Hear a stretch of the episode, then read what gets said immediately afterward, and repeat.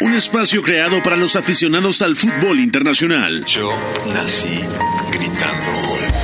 Un proyecto radiofónico informativo, analítico y reflexivo. No tengo nada de original. En el que un grupo de periodistas repasan la actualidad del fútbol en cada rincón del planeta. Todos los bebés se asoman al mundo gritando. Y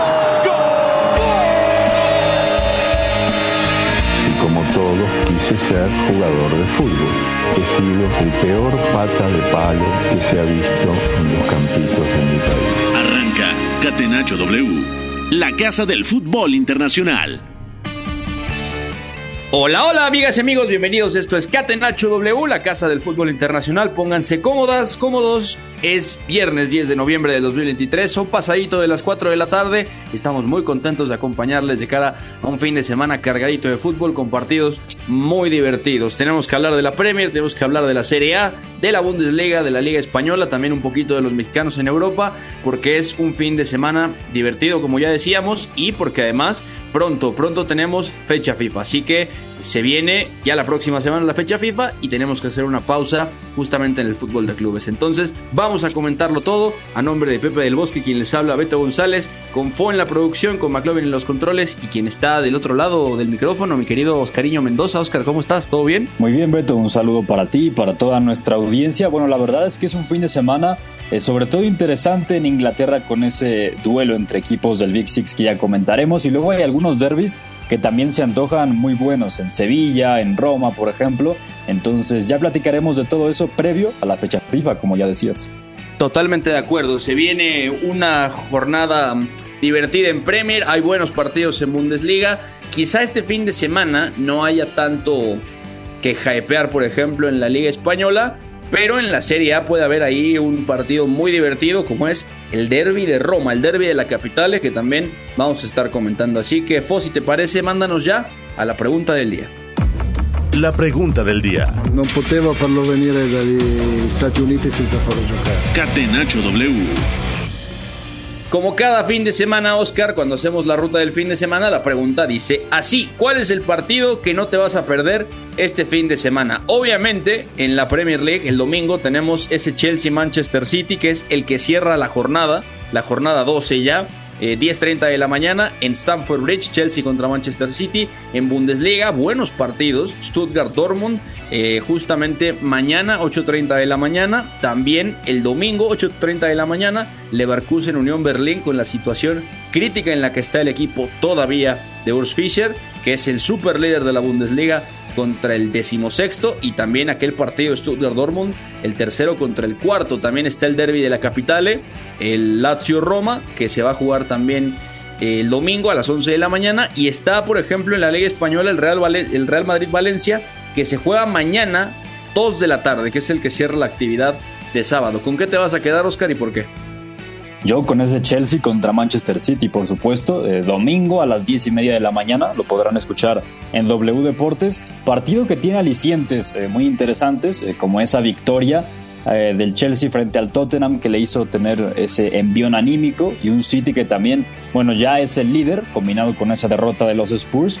Y además, te voy a dar un dato, Beto, para empezar esta plática del Chelsea contra City, y es que desde Ajá. aquella final de Champions en 2021, se han enfrentado seis veces y en esas seis veces han sido puras victorias para el equipo de Pep Guardiola desde aquella final en Oporto. Entonces creo que hay muchos ingredientes para que este duelo entre equipos del Big Six eh, sea muy interesante, claro. No, totalmente de acuerdo. Y de hecho, que aparte de, de esas, de esas victorias, aparte de ese pleno de victorias del Manchester City después de la final de la Champions del 2021, eh, ha coincidido en que casi todos han sido por poquitos goles, ¿no? Justamente en el partido inmediato, 0 a 1 en Stamford Bridge. En el siguiente partido, 1-0 en el Etihad. Después en Copa de la Liga, que fue un partido también divertido donde el City termina rotando 2-0. Después, en enero, fue un partido donde el City no estaba atravesando un buen momento, 0 a 1. Y después, el que rompe la racha justamente es un partido de FA Cup, 4 a 0 gana el Manchester City, que es como un poco el regreso de ese Manchester City donde Guardiola decía, no estamos bien, yo veo que falta hambre, que falta ambición, falta algo, decía, ¿no? No estamos jugando bien y en mayo volvió a ganar por la mínima el Manchester City. O sea, solamente hay un partido con más de tres goles de diferencia, Oscar. Así que, de acuerdo, va a ser un partido muy divertido. Yo también estoy seguro de que será el partido del fin de semana. Pero por llevarte la contraria y simplemente porque tenemos que darle surtido a esta jornada, yo me voy a quedar con ese Stuttgart Dortmund porque el Stuttgart nos ha sorprendido, pero muy muy para bien. Es cierto que viene con dos derrotas consecutivas. La última jornada perdió sorprendentemente en casa del Heidenheim 0 a 1 y luego también la semana anterior pierde contra el Hoffenheim 2-3 en casa y además con la curiosidad de que pierde contra su exentrenador, ¿no? De hecho es duelo de exentrenadores porque Sebastián Genes es el director técnico del Stuttgart, Pellegrino Matarazzo dirige al Hoffenheim y antes ambos estuvieron en el club rival, ¿no? Eh, Sebastián Genes se hace conocido en Alemania en primera división con el Hoffenheim y Pellegrino Matarazzo incluso llegó a pelear el descenso con el Stuttgart. Entonces, gran trabajo del joven entrenador alemán, el entrenador norteamericano que ahora está en el Hoffenheim, lo tiene sexto en plaza de Europa League, pero sin duda va a ser un partido divertido desde la pizarra porque además son entrenadores que se parecen bastante y bueno, otra oportunidad, por ejemplo, para ver a los Royce, a los Fulkrug, eh, a los Daniel Malen, por ejemplo, a Julian Brandt, ver cómo está avanzando el Borussia Dortmund, que además ganó, ganó y además con autoridad entre semana en el Signa de Luna Park ante el Newcastle y luego también para ver cómo viene el equipo de Sebastián Genes que tiene en duda, ojo, a Serú Girassi, al tremendo goleador africano de la Bundesliga que está ahí peleando justamente la punta del campeonato de, goleo individual con Harry Kane. 15 goles de Kane, 14 de Serú Girassi. Así que Oscar se queda con el Chelsea Manchester City, yo me quedo con el Stuttgart Dortmund. Ya saben que si quieren contarnos cuál es su partido del fin de semana, hashtag W y ahí estamos leyendo sus comentarios. Así que aquí dejamos la pregunta del día y nos vamos rápido a la Premier League. Premier League.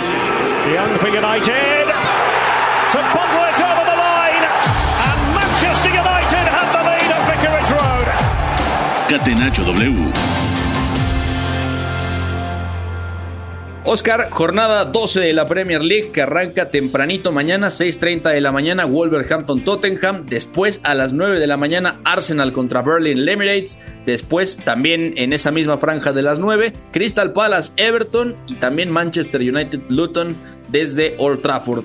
Cierra la actividad del sábado el Bournemouth recibiendo al Newcastle, 11.30 de la mañana. El domingo, fíjate que el menú de domingo está bueno, ¿eh? Aston Villa Fulham, 8 de la mañana, divertido.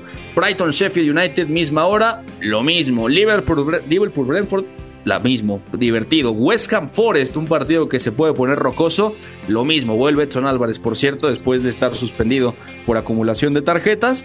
Y el partido de la jornada, Oscar. Estamos de acuerdo en Inglaterra, posiblemente en Europa. Más allá de lo que te dije, Chelsea contra Manchester City, 10.30 de la mañana.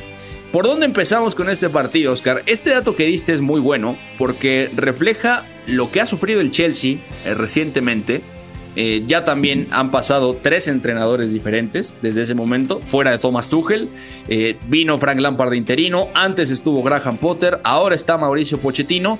Y lo cierto es que el Chelsea, más allá de que no ha podido ganarle en seis partidos consecutivos al Manchester City en Premier, Copa de la Liga y FA Cup, o sea, a nivel local es esta racha, es que da la sensación de que el Manchester City a pesar de ser un poco más terrenal, parece que está empezando a ganar una inercia competitiva que es muy importante. Parece que hay elementos del Manchester City que están entrando en una buena dinámica y además digo, rival aparte, con todo el respeto que se merece el Bournemouth, que realmente no, no pudo competir de una buena forma en el Etihad, Jeremy Doku viene a hacer cuatro asistencias justamente contra el equipo de Andoni Raola. Sí, es eso exactamente. Es un Manchester City más terrenal, como lo hemos platicado muchas veces, pero que también después de esa derrota contra el Arsenal en el Emirates, tiene cinco victorias consecutivas. Y lo que ya decías, de niveles individuales muy altos como el de Jeremy Doku. Incluso también podemos sumar a otros elementos como Rodri, por ejemplo, pero ojo también, eh, por hablar de una baja sensible, es la de John Stones que no podrá estar en este partido, lesionado nuevamente el internacional con Inglaterra, entonces ahí la duda es si jugará Mateo Kovacic junto a Rodri en el centro del campo, que seguramente sea eh, lo más sensato en este caso. Y del lado del Chelsea, a mí me parece que el equipo está un poco a la alza, es cierto que bueno, los Blues son bastante irregulares en los últimos tiempos, como ya comentabas, pero también esa goleada 1-4 contra el Tottenham y además eh, ha ganado 5 de los últimos 7 partidos el equipo londinense y además parece que Mauricio Pochettino finalmente está encajando muy bien el 11, sobre todo del centro del campo hacia adelante, con Caicedo, con Enzo Fernández, con Cole Palmer, que también eh, me parece que está en gran momento, con titularísimo, ¿eh? Cole Palmer titularísimo. Raheem Sterling y luego también Nico Jackson, que hizo hat-trick frente al equipo de Postecoglou. Para mí es un partidazo por todo eso, porque creo que el Chelsea está un poco escalando niveles, está también encontrando esa línea de estabilidad y un City que pese a que es más terrenal, también Guardiola está llevando el equipo a ese nivel altísimo que le conocemos. Sí, totalmente. Te iba yo a preguntar, digo, quería yo que terminaras el comentario porque era muy interesante lo que estabas diciendo. Y hablaste de Mateo Kovacic. La baja de John Stones a mí me parece que es más importante de lo que se dice por el rol que tuvo la temporada pasada y porque claramente el equipo suma varias prestaciones cuando él está, ¿no? Desprendiéndose de central a zona de medio centro cuando el equipo tiene la pelota. ¿Qué te ha parecido hasta ahora la temporada de Mateo Kovacic? Llegamos ya a los tres meses de competencia en Premier League, ya son tres meses exactos de Premier League, 12 jornadas. Ya estamos muy avanzados en fase de grupos de Champions. El City ya no está en Copa de la Liga, eliminado en Newcastle y todavía evidentemente no juega el Fake Cup. Entonces, ¿qué, ¿qué sensación tienes con el croata? Yo te adelanto que a mí me parece que no es un fichaje que haya rendido según lo que se llegó a esperar dentro del modelo de juego y me está gustando poco, ¿eh? A pesar de que veo una leve mejora, yo tengo la impresión, Oscar, no sé cómo lo ves tú al croata, que es un jugador que corre demasiado y no corre bien dentro del Manchester City y se nota, desentona, por ejemplo, con los movimientos de Rodri y hasta llega a desentonar con un Mateus Núñez que a priori no lo veíamos encajando tan fácil y resulta que le ha dado también algunos registros interesantes al City en el centro del campo. Yo estoy de acuerdo, para mí Kovacic, eh, que por cierto enfrentará a su ex equipo, el Chelsea, ha tenido un arranque de temporada discreto, diría yo. Ahora revisaba los, eh, los números, son seis titularidades en ocho partidos que ha jugado en esta Premier League. Y también es cierto que las expectativas eran muy altas, ¿no? Llenar esos zapatos de Ilka y Gundogan, por ejemplo, era algo imposible porque además son dos jugadores muy distintos. A mí también me ha gustado poco, yo te diría que incluso para las noches importantes, yo si fuera Guardiola no me la jugaría con Kovacic. No, de acuerdo, de acuerdo. Yo tampoco, pero es un fichaje nuevo, evidentemente hay que justificarlo. Y ahora el tema, Oscar, es que hay otras piezas que están encajando muy bien. Y el punto de todo, la gran tecla que ha tocado Guardiola hasta ahora, es las zonas de influencia de Bernardo Silva, ¿no? O sea, está muy claro que Bernardo interviniendo por dentro le está dando ya otro, otro corte, ¿no? Otra dimensión al ataque del Manchester City. Pese a que está Mateo Kovacic de titular, por ejemplo, contra el Bournemouth, está muy claro lo que Bernardo te da por dentro. Ese día, por ejemplo, ni siquiera es como la estructura tan habitual del Manchester City a nivel de distribución de roles, porque incluso Walker juega muy abierto, Bernardo viene por dentro y toca mucho la base de la jugada. Entonces era más un 3-4-2-1 de manual por poner la estructura. Doku era un carrilero al uso en la izquierda, por ejemplo, y Bernardo de esa media punta con Julián bajaba con libertad. Entonces, vaya, lo de Bernardo es lo que está dándole realmente ese balance al Manchester City, ¿no? Sí, lo de Bernardo es clave y también tiene que ver con que Guardiola ha buscado soluciones para la lesión de Kevin De Bruyne y lo mismo, la salida de Ilkay Gundogan y ahí ha encontrado a un Julián Álvarez que interviene muy bien en esa zona de tres cuartos hacia adelante y lo mismo con Bernardo Silva que la temporada pasada estuvimos acostumbrados a verlo pegado en la banda de la derecha y ahora más por dentro y con libertad también para organizar, como ya lo decías. Y tiene que ver también con que por derecha está jugando, y está jugando muy bien, desde mi punto de vista, Phil Foden. Sí, totalmente de acuerdo. Phil Foden también está entrando francamente bien en la dinámica del equipo. Rico Luis viene sumando minutos partiendo de lateral, ya partido también de zona de medio centro, viene rotando mucho a Oscar Bob. Pep Guardiola, el noruego juvenil, también está teniendo ya una participación de minutos considerable para su edad dentro de este equipo, casi como Rico Luis, Oscar Bob de la academia con 20 añitos, ¿eh? 20 añitos tiene el noruego, así que ahí, ahí lo tenemos. Y Oscar sobre el Chelsea, eh, la victoria contra el Tottenham está claro que no es casualidad, aprovecha muy bien las circunstancias del partido y da la sensación también de que a pesar de lo inconsistente que es todavía el equipo de Mauricio Pochettino, sí empiezan a ver varias cosas reconocibles, ¿no? Lo de Cole Palmer en la derecha partiendo de fuera yendo adentro es una. Lo de Nico Jackson, no tanto al apoyo, sino juego directo, fijando centrales y luego estirando. Lo mismo, Enzo Fernández, recordarán, salió tocado por esa jugada donde el Cuti Romero lo termina planchando con sede penal el Tottenham y se va expulsado, que además, bueno, Cuti Romero no jugará esta jornada evidentemente, pero en el Chelsea, Enzo tocado, Caicedo titular, la otra solución, ¿cuál puede ser? Porque si no está Enzo y queda solo Caicedo, está Conor Gallagher, por ejemplo, que podría retrasarse al doble pivote, pero ¿qué, qué otra solución ves tú, Oscar, para esa posible baja o que está en duda? Eh, Enzo Fernández. Uy, pues ahora mismo complicado pensar en esas soluciones porque también, por ejemplo, no está Romeo Lavia que continúa lesionado.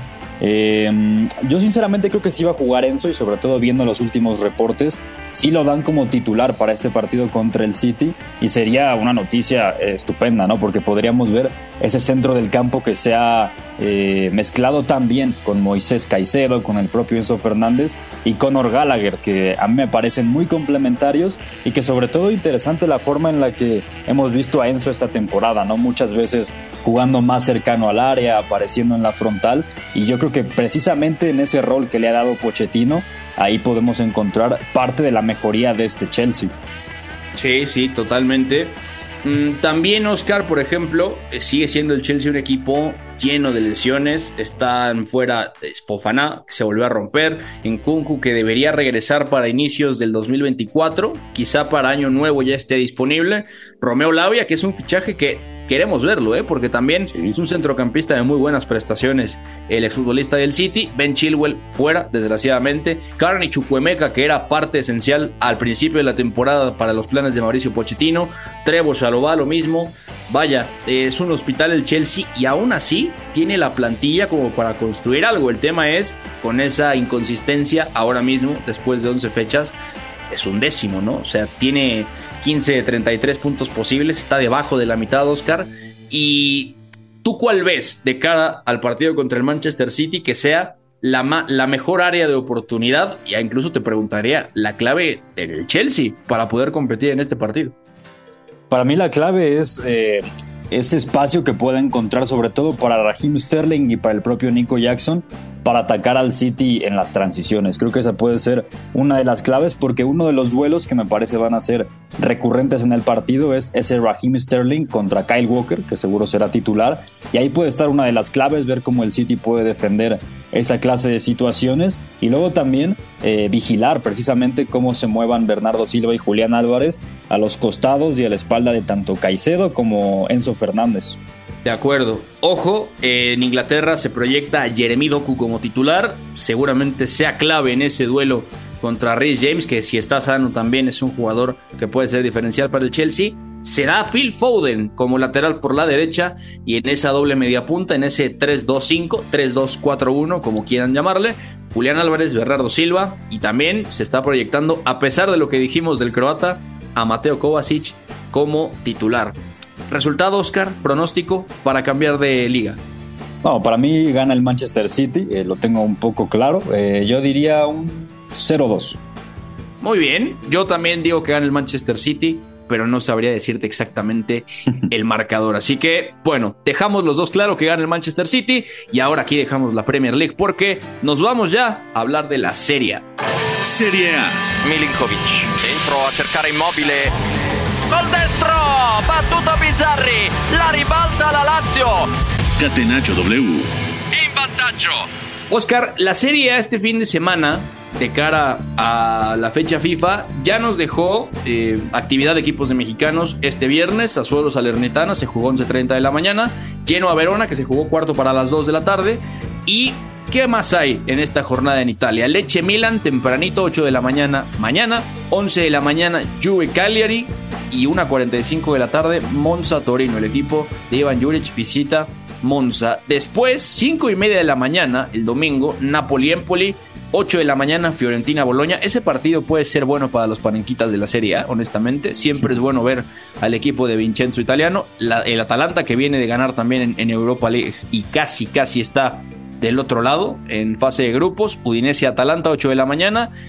El Inter cierra la jornada cuarto para las 2 de la tarde el domingo contra el Frosinone y el partido que nos atañe, Oscar, el más importante en la serie este fin de semana, Lazio-Roma, el derby de la capitale, con dos equipos que no vienen del todo bien de Europa. La Roma perdió, no te voy a decir que sorprendentemente, porque realmente mereció perder el partido en, República Checa, en Praga, contra el Slavia.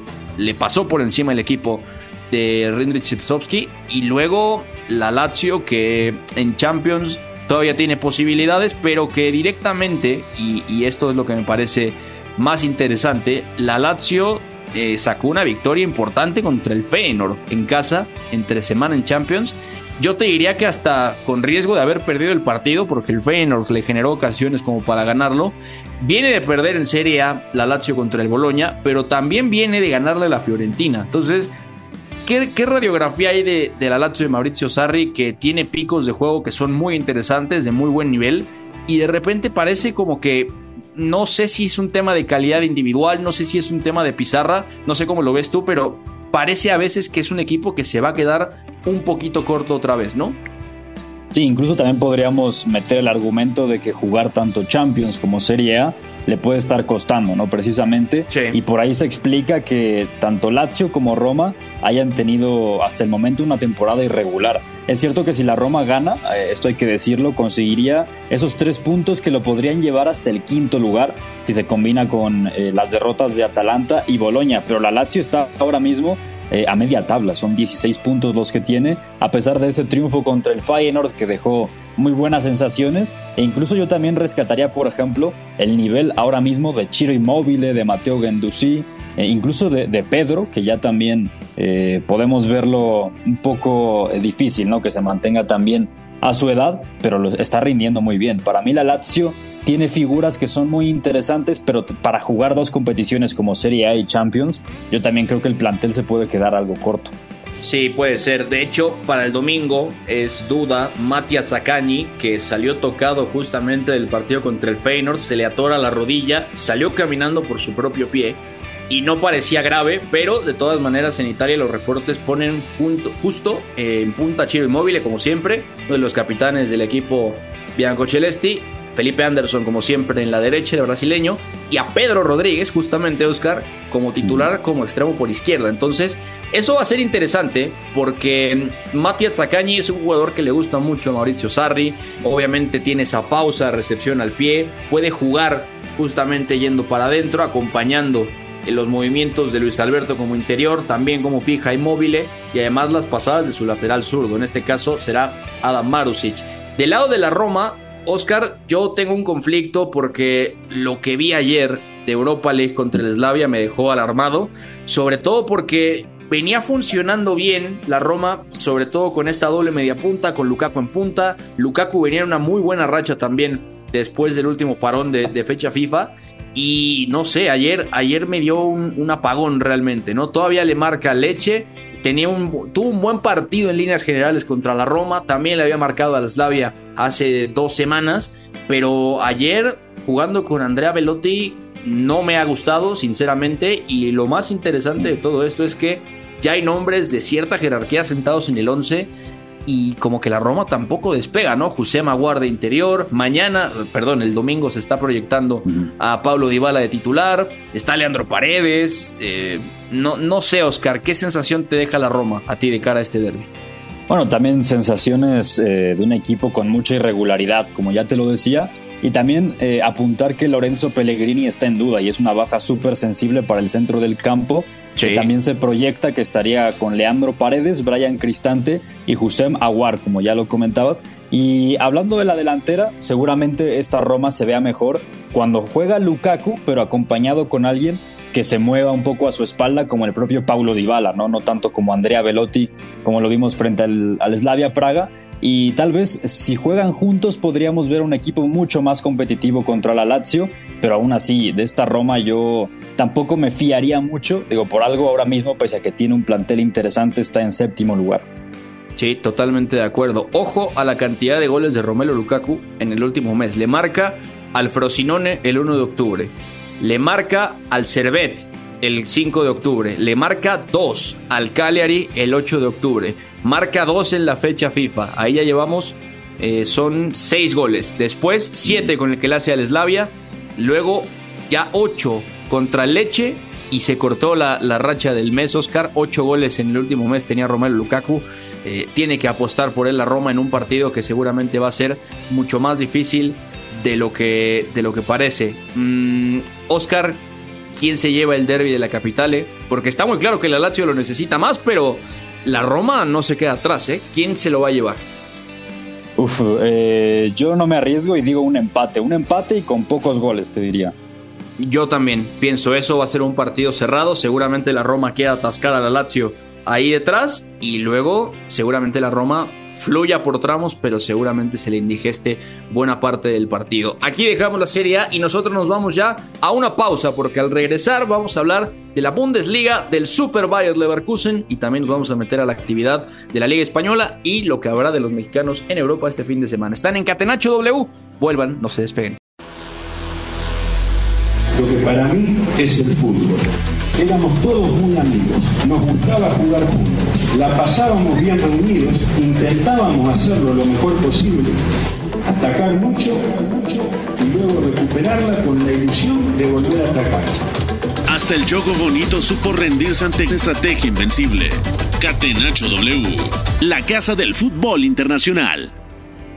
Ya estamos de regreso en Catenacho W, la casa del fútbol internacional, con Oscar Mendoza, Beto González, fue en la producción, McLovin en los controles, Oscar Mendoza aprovechando que es viernes, que viene fecha FIFA. ¿Dónde te puede seguir la gente en redes sociales? Bueno, en X, ahora como ya se conoce, arroba Oscar Mendoza 02, ahí normalmente solo hablo de fútbol, pero si quieren eh, que seamos amigos y hablar de otros temas en Instagram, OscarAMD02. Yo soy fan de la venta de tus redes sociales porque cada vez que uno te las pregunta las vendes diferente. Eh, yo de grande quiero ser como tú, Oscar Mendoza. Eh, arroba Beto González M-bajo en todas las redes, ahí platicando de fútbol principalmente y también de varias otras cosas más con todos ustedes. Así que ya dejamos atrás la Premier, la Serie A y ahora nos metemos a la Bundesliga que todavía está en manos del Bayer Leverkusen. Томас Мюллер, человек, с которого сегодня началась победа. Bundesliga. Catenacho W.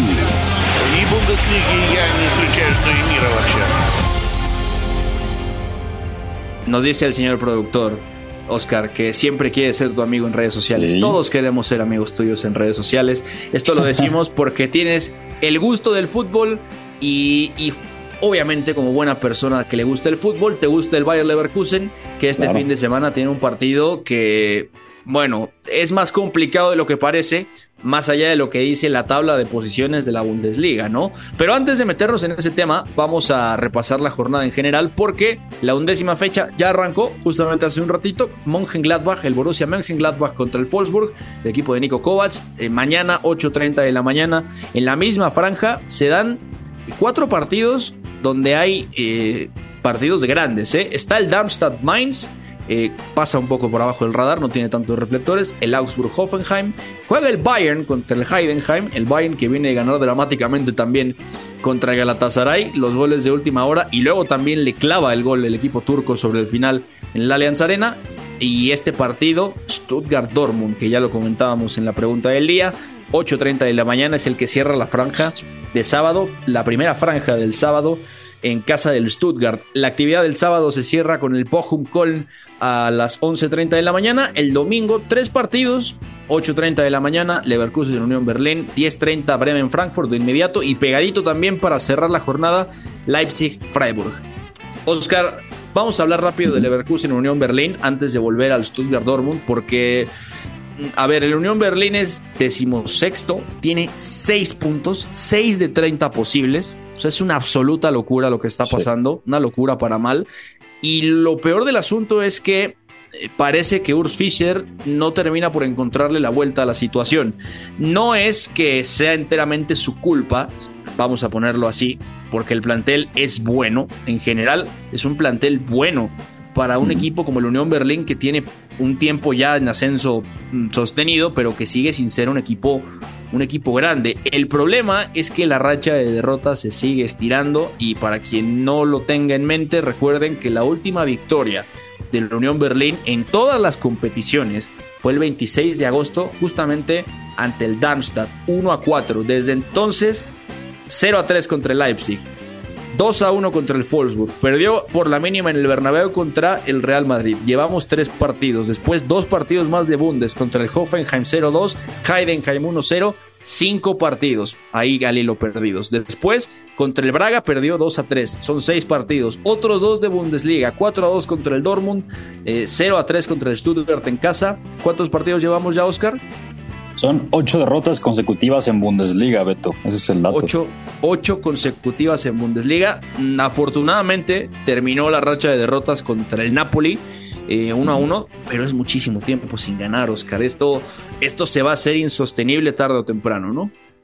Sí, yo creo que ya ahora mismo se está convirtiendo insostenible, como ya lo dices, pese a que el equipo no solo es que tenga buen plantel, sino que además fichó bien en verano, ya lo hemos platicado con las incorporaciones de Gossens, de Brendan Aronson, de Leonardo Bonucci, por ejemplo, y no así el Bayer Leverkusen, que si hablamos que la Unión Berlín tiene esa enorme racha de derrotas. Bueno, el Leverkusen la tiene, pero de victorias. Son 11 victorias consecutivas y está invicto en esta temporada 23-24. Busca mantener el liderato porque ahora mismo tiene dos puntos eh, de ventaja sobre el Bayern Múnich. Y yo quería hablar de un nombre propio, Beto, y es el de Alejandro Grimaldo, porque sobre todo Hoy mismo recibió su primera convocatoria para jugar con la selección española de Luis de la Fuente y es, eh, increíble, ¿no? Sí, ya era hora, porque además su primer llamado apenas, pero es que esta temporada se está saliendo absolutamente. Sus cifras para ser un futbolista, bueno, un carrilero son descomunales, o sea, lleva siete goles y cinco asistencias en esta campaña.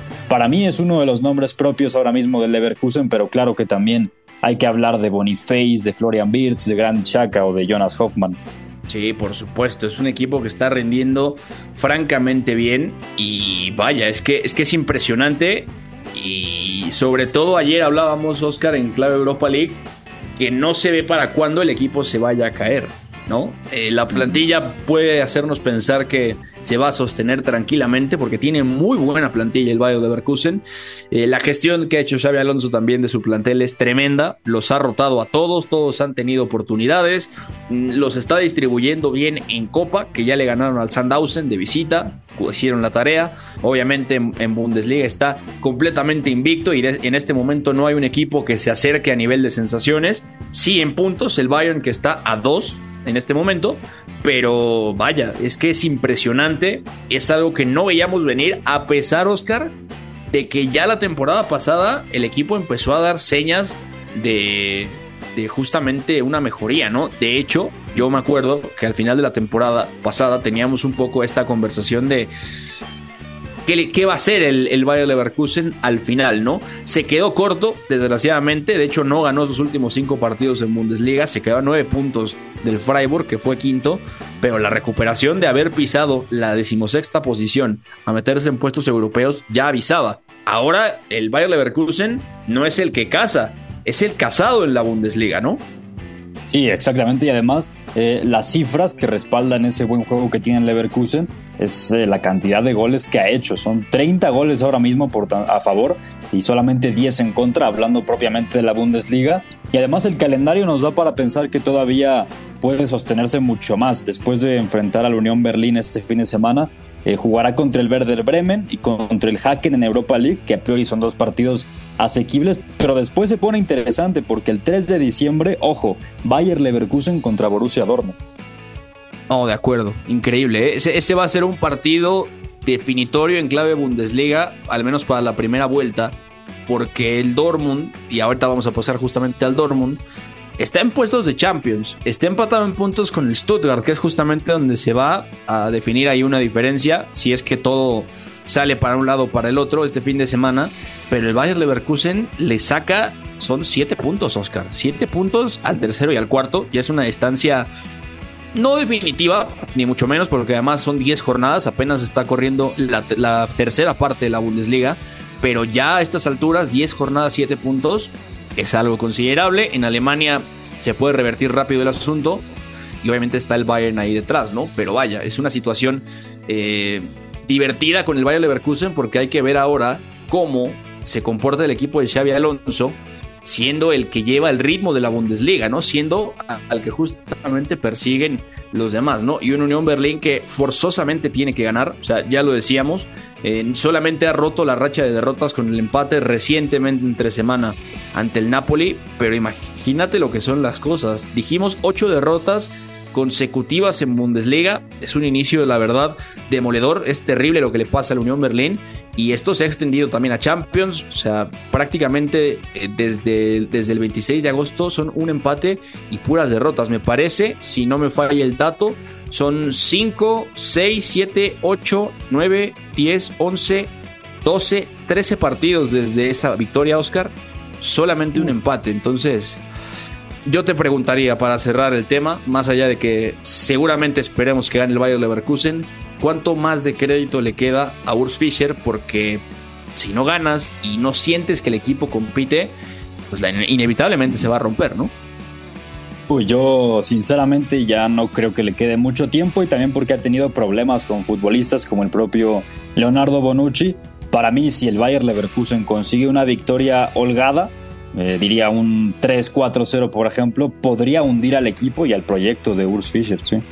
Sí, de acuerdo, sería tristísimo, la verdad. Y ahí vamos a ver qué es lo que decide la directiva, quién llega a, traer, si es que esto sucede, o también como corren las apuestas, si Urs Fischer llega a Navidad, ¿no? Que eso es lo que famosamente se dice en Europa. El otro partido importante, Oscar, es Stuttgart-Dortmund. Son dos de los tres, de los cuatro punteros y es una oportunidad, más allá de que está en duda, de ver a este fabuloso atacante africano, a Serú Girassi, que ha tenido un arranque demoledor de temporada y que luego para como defiende el Dortmund, el guineano, mira, yo te digo que puede ahí armar un destrozo importante porque sobre todo, eh, más allá de que el Dortmund parece que va sentando un 11, parece que va también recuperando algunas cosas importantes a nivel competitivo, yo no termino de confiar mucho a veces en las duplas de centrales. En entre semana jugó Niklas Zule en banda derecha como lateral en el duelo directo contra Joelinton. Eh, ahora el fin de semana se están proyectando a Benzebaini por la izquierda, Schlotterbeck y Hummels de centrales y Rierson el noruego como lateral derecho.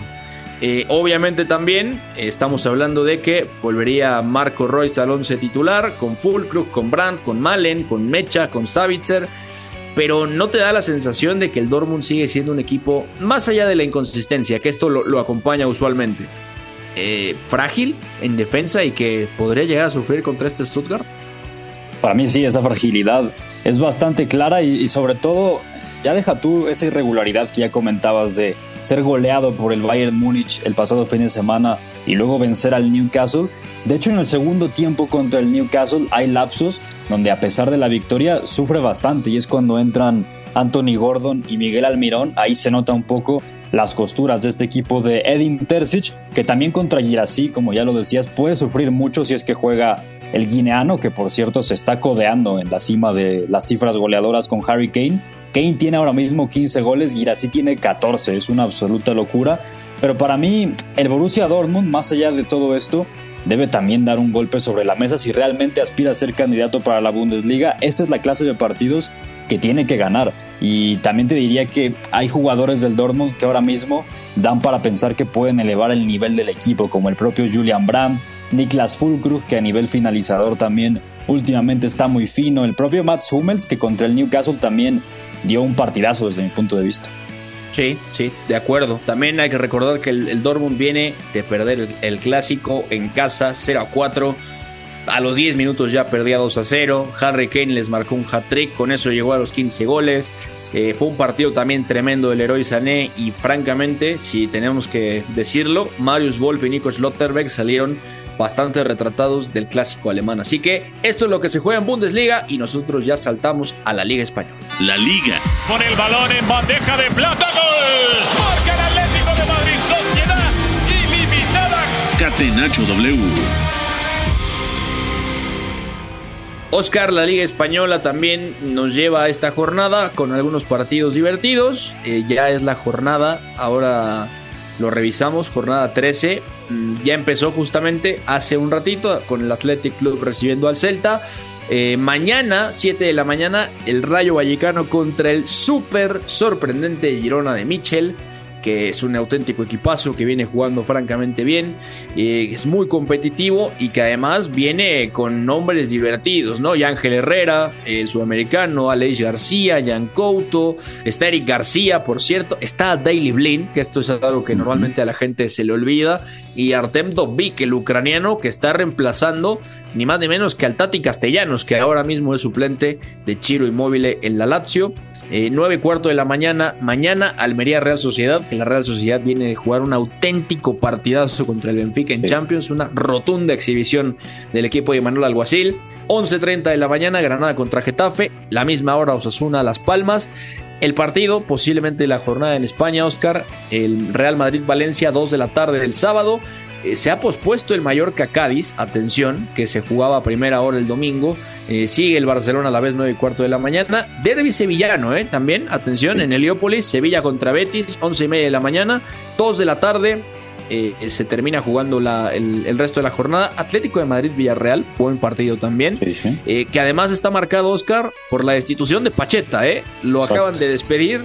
muy temprano, a primera hora, nos enteramos que el exentrenador del Villarreal ha sido cesado, el buen José Rojo Martín eh, ha sido despedido por el Villarreal. Entonces, varias noticias, varias cosas interesantes, Oscar, pero sin duda hay que empezar por ese Real Madrid-Valencia que tiene al Madrid mm, pues ya clasificado en Champions, 4 de 4, 12 puntos eh, ha sacado en sus 12 posibles el Real Madrid.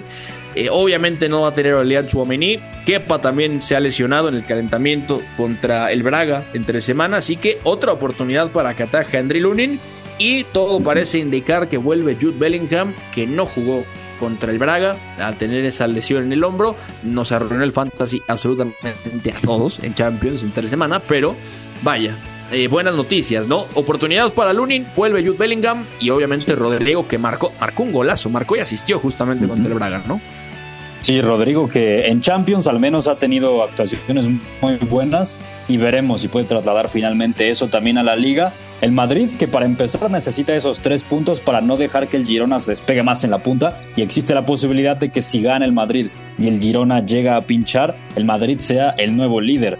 Después de ese empate contra el Rayo que fue bastante amargo porque el Madrid eh, para mí no jugó mal, de hecho generó bastante, pero ese último gesto, ese último toque, definitivamente estuvo muy mal del equipo de Carlo Ancelotti. Y para puntualizar las bajas son Kepa, Rudiger, Arda Guller, que ha vuelto a caer eh, con problemas físicos el turco, y Aurelien Chouameni, todos ellos fuera de la convocatoria. El que vuelve, por supuesto, es el gran eh, Jude Bellingham, que es hasta ahora el mejor futbolista de esta temporada en la liga. Y por su parte, para dar algunos apuntes sobre el Valencia, es octavo lugar con 18 puntos pero lo cierto es que ha ido a la alza en las últimas semanas. Tiene cinco partidos sin perder este Valencia y además, eh, ojo con Hugo Duro, el atacante español. Eh, está en buen momento y además lleva cinco goles en esta temporada, entonces seguramente uno de los nombres a seguir contra el Madrid. Sí, de acuerdo. Un dato curioso este partido, Oscar, y esto, esto es de verdad muy divertido porque eh, Rubén Baraja solamente ha dirigido al Valencia una vez contra el Real Madrid y ha ganado ha ganado. Ah, o sea, Rubén Baraja está invicto en un partido, o, en dos, si lo queremos contar contra el siguiente, eh, contra Carlo Ancelotti. Y ese mismo partido que Rubén Baraja dirige contra el Valencia es ese de, finales de mayo, donde justamente se da ese ataque mm. racista contra Vinicius, ahí en Mestalla, ¿no? justamente cuando se le va encima la, la, grada, Vini se pone muy muy enojado, con justa razón, y ese día, bueno, el Valencia también termina jugando un buen partido, es mejor que el Real Madrid por tramos incluso. Vini se va expulsado justamente, eh, termina ganando el Valencia con eh, Diego López marcando y un pletórico, pero de verdad pletórico, Georgi Mamardashvili, que ese día termina jugando un auténtico partidazo, deja cinco atajadas muy importantes y ahí vaya. El Valencia termina sacando puntos que fueron valiosísimos al final para más o menos enderezar el final de temporada. Entonces, ojo porque es un partido que también tiene cosas sensibles todavía, pero ahora se juega en el Santiago Bernabéu. Así que ahí está ese partido. Eh, Sevilla Betis, Oscar, también el Betis viene a hacer la tarea en Europa League. Justamente ayer hablábamos de que ha rotado Manuel Pellegrini, de que viene tirando bastante también de la plantilla que tiene. 4 a 1 le ha ganado Laris. Y el Sevilla que perdió contra el Arsenal la media semana en Champions. Y que además, no sé qué sensación te quedó, Oscar, con Diego Alonso. Pero yo, yo vi y sentí en sus declaraciones al mismo Diego Alonso que dudó con Uruguay en la Copa del Mundo. Porque dijo, no, no, es que estoy muy dolido por la derrota, pero a lo que sigue. Lo que sigue es el derby sevillano y con eso nos sacamos la espinita. No, no sé si sentiste, igual que yo, que el Sevilla tiene muy claro que en Champions va a ser muy complicado competir. Está intentando poner los huevos en varias canastas. Una de ellas no es la Champions. Seguramente esté pensando por ahí en Europa League. Y después, pues en reconducir la situación en Liga, ¿no?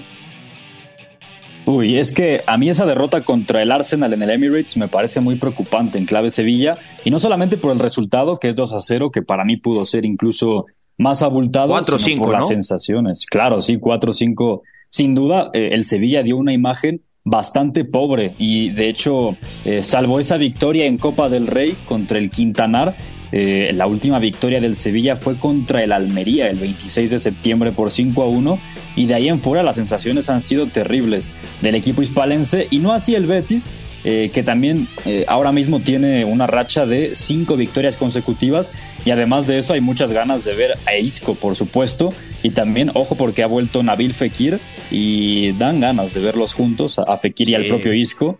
Eh, ver hasta qué punto Pellegrini puede hacer que se compaginen bien. Y no solamente ellos dos, sino también Guido Rodríguez, el propio Marc Roca, que está eh, también eh, siendo importante en este equipo verde y blanco. Va a ser un, un, derby sevillano muy, muy lindo para mí y sobre todo para el Betis, porque lo mismo, si consigue esa victoria, incluso puede seguir escalando puntos y seguir peleando en zona de clasificación a competición europea. Y para mí, te lo digo de una vez, Beto, para mí el Betis es favorito. Sí, de acuerdo. De hecho, ha llegado a ese punto donde directamente el Betis no solo tiene mejor plantilla, sino que además eh, tiene unas sensaciones eh, lindas, ¿no? Importantes. Un Borja Iglesias que viene dulce, Abde que marcó contra el Aris, Rodri Sánchez que jugó de media punta, ¿eh? Normalmente parte de la banda derecha, también así ha jugado en selecciones inferiores españolas como una especie de atacante de banda que recibe abierto y termina trazando la diagonal. Ayer jugó por delante de Guardado y Carvalho con Luis Enrique en banda. Roca jugó de central y marcó gol, que eso también es una cosa importante para ver cómo viene el futbolista catalán. Así que yo coincido contigo, Oscar. El Betis es favorito para este derby. Eh, me sorprendería, honestamente, a pesar de que es en el Sánchez Pizjuán, de que el Sevilla eh, termine sacando el partido. Entonces, vaya, va a ser algo divertido. Y cambiando de partido, Atlético de Madrid-Villarreal, la renovación del Cholo en la mesa. Ayer lo comentábamos con el ingeniero Oscar. Eh, un equipo que viene sumando buenas sensaciones. Un equipo que tiene también nombres en picos altos de nivel. Morata, el propio Griezmann, que es el auténtico patrón de este equipo. Samulino, que está muy bien en la banda de la izquierda. Axel Witzel, que está rindiendo francamente bien. Mañana se proyecta, o bueno, se proyecta, mejor dicho, para el domingo, que vuelva Rodrigo de Paul, que eso también es aire puro, es un futbolista importante para el Cholo. Y un Villarreal que, bueno, ahora tenemos dudas, Oscar, porque con Quique Setién el arranque temporal no fue bueno, pero daba la sensación de que había todavía algo a lo que agarrarse. Pacheta lo intentó, se ha quedado corto, eh, lo han despedido esta mañana. Y es una plantilla, la del Villarreal, que es buena, ¿no? Eh, pero da la sensación de que está a una buena decisión gerencial de los Roig de ser aprovechada como se debe, ¿no? Además de que fue armada para Quique Setién, no se nos puede olvidar. Sí, de hecho la historia de este partido Atlético contra Villarreal empieza desde los banquillos, eh, por la renovación del Cholo Simeone y del otro lado contrasta mucho el desfile que ha habido de técnicos, ya lo decías, eh, se fue Quique Setién, ahora también se fue Pacheta y se están criticando mucho las formas de este Villarreal porque ni siquiera esperaron a la fecha FIFA para destituir a Pacheta, sino eh, realmente previo al partido contra el Atlético, que el golpe anímico también puede ser bastante duro para el equipo. Y hablando de los colchoneros, a mí ahora mismo el Atlético me está gustando en términos generales, aunque es cierto que la semana pasada contra Las Palmas, eh, esa derrota, bueno, dejó sensaciones muy negativas, pero contra el Celtic las retomó de la mano de un Antoine Grisman que, bueno, está en un nivel ya desde hace mucho tiempo es de los mejores jugadores del mundo, indudablemente. Y encima, si puede recuperar algunos activos como Samuel Lino, que me parece muy importante, aunque Rodrigo Riquelme también había jugado bien eh, como carrilero por la izquierda. Para mí ahora mismo los Antoine Griezmann, Álvaro Morata, Nahuel Molina y el propio Coque, para mí el Atlético tiene una base sólida para poder competir en Liga y en Champions. Sí, de acuerdo, totalmente de acuerdo. Parece que es la temporada donde va a pasar esa barrera de fase de grupos, donde en Liga está compitiendo francamente bien y donde, bueno, ya tendrá la oportunidad de sacar tres puntos que pueden ser muy importantes. Y un Villarreal con Pacheta que dirigió 12 partidos y no le dieron más, solo 12 partidos eh, cuatro derrotas, tres empates, cinco victorias. Eh, la última aventura, por supuesto, que tuvo fue con el Pucela, con el Real Valladolid, que acabó la temporada pasada en abril. Así que esta es la actividad en la Liga Española, Oscar. Ya prácticamente nos tenemos que despedir. Solamente, solamente decirles eh, que le digas a la gente, Oscar, qué hay para Irving Lozano, Santiago Jiménez este fin de semana. Bueno, vamos a revisar la actividad de la Eredivisie porque eh, esta jornada 12 juega el, el PSV Eindhoven contra el PEX Vole. Es el día, es el domingo, muy tempranito. Es a las 5 y cuarto de la mañana, por si alguien quiere madrugar para ver a Irving Lozano. Pero también Santiago Jiménez, que tiene una prueba muy interesante contra el AZ Alkmaar, eh, uno de los mejores equipos de Países Bajos en este par de años.